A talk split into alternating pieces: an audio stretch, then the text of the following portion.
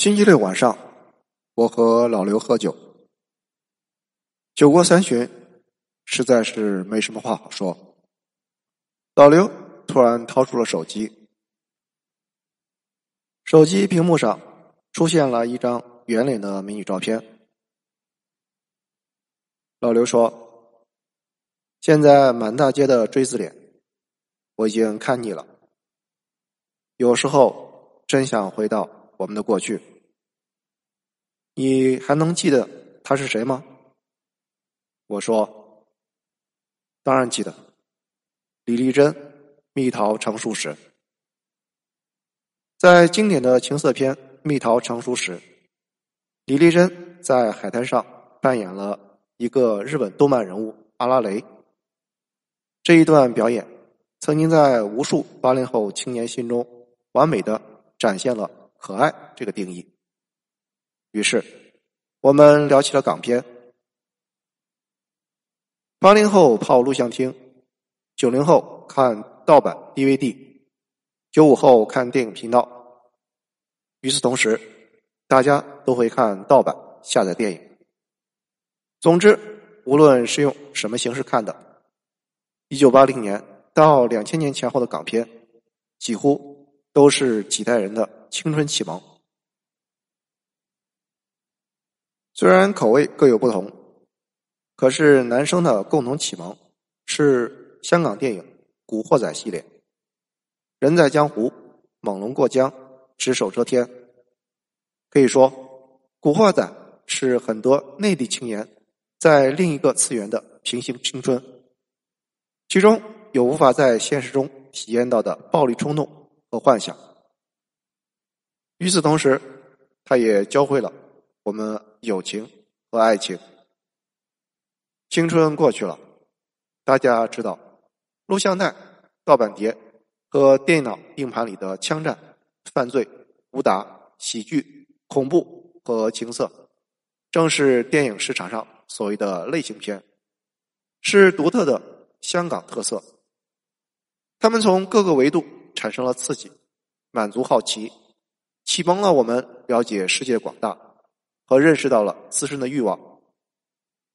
一言蔽之，无论是哪种类型的维度，都是年轻人本应该享受的快感。没有经历过这种快感，人就无法成长和成熟。港片对于内地青年启蒙青春的话题，已经有太多的人聊过，可是很少有人认真的问自己这样一个问题。为什么恰好是港片承包了这场启蒙之旅？是因为港片的自身繁荣，还是因为那时候的内地青年太压抑，一碰就炸？这当然都是直接原因。但是我发现，如果我们把视线拉长，就会发现港片繁荣和这场启蒙的背后，是有着一场又一场的。时代风云变幻，有关于政治，有关于战争、金钱，甚至历史的偶然，而促成这些的主要因素是内地的风云变幻和内地人的选择。说起香港电影的起源，要先说一说上海电影的故事。一八九六年，也就是清朝光绪二十二年。中国发生了几件牵动着国际社会的大事。清政府和俄国签订了中俄密约，李鸿章出访美国，革命分子孙中山在伦敦被逮捕，而在上海，则发生了一件不大不小的事情。上海的屈原放映了一场西洋影戏，第一次见到这种东西的人。大为震惊，评论说：“人物活动惟妙惟肖，属目者皆以为此中有人，呼之欲出也。”又过了九年，中国人也不再那么惊奇了。一些走在了时代前列的文艺创作者，开始尝试了电影这种新事物。一个叫任清泰的人，在北京开设照相馆。是他拍摄了中国第一部电影《定军山》，这是大部分学者认定的中国第一部自制电影，而中国电影诞生的时间也被定格在了这一年，一九零五年。但随后的几年，电影在中国的命运并不算太顺利。慈禧太后庆寿的时候，英国大使带来了祝寿的放映机，本想讨老太后高兴，不想放映机意外爆炸，伤了几个宫女，也坏了老佛爷的心情。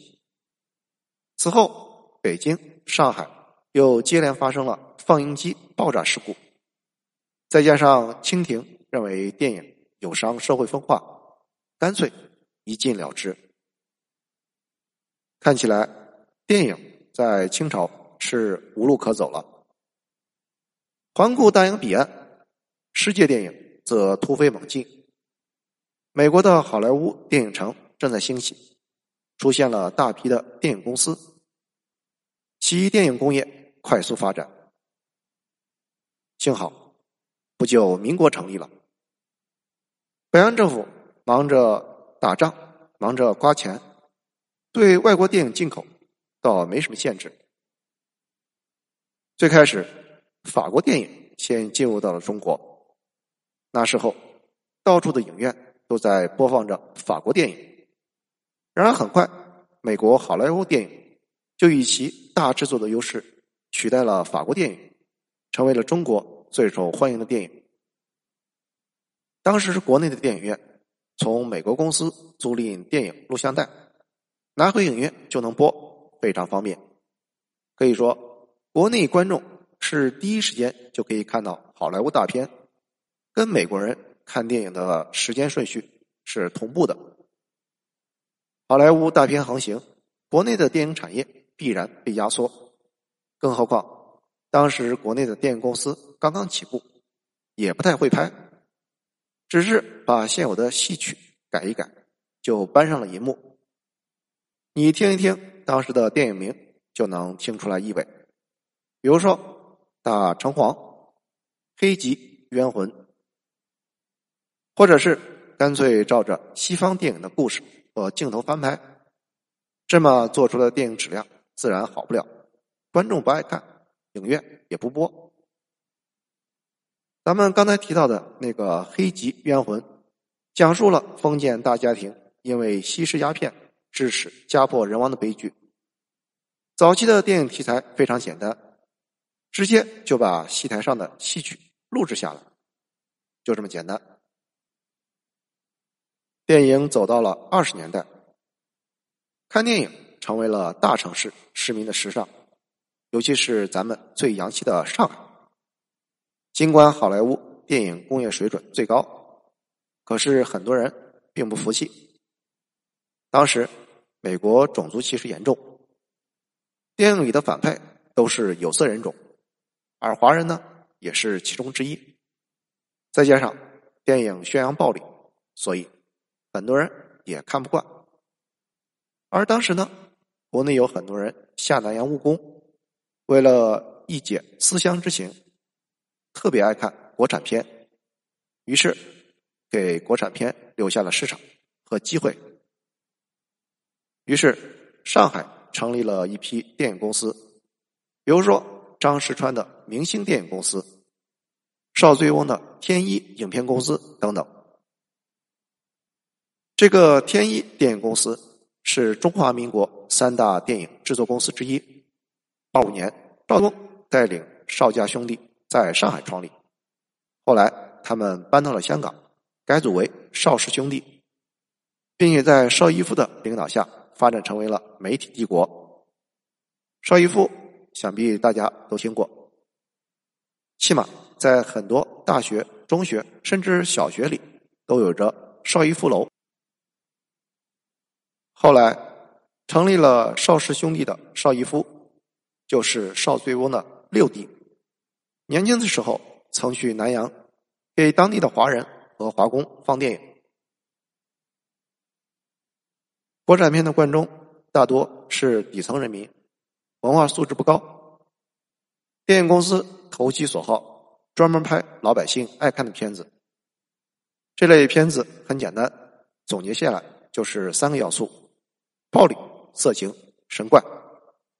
而当时的北洋政府对电影审查非常宽松，国内电影公司不断摸索，算是找到了一条自己的路。他们把鬼怪的元素揉进了武侠故事，开创了新电影的类型——武侠神怪片。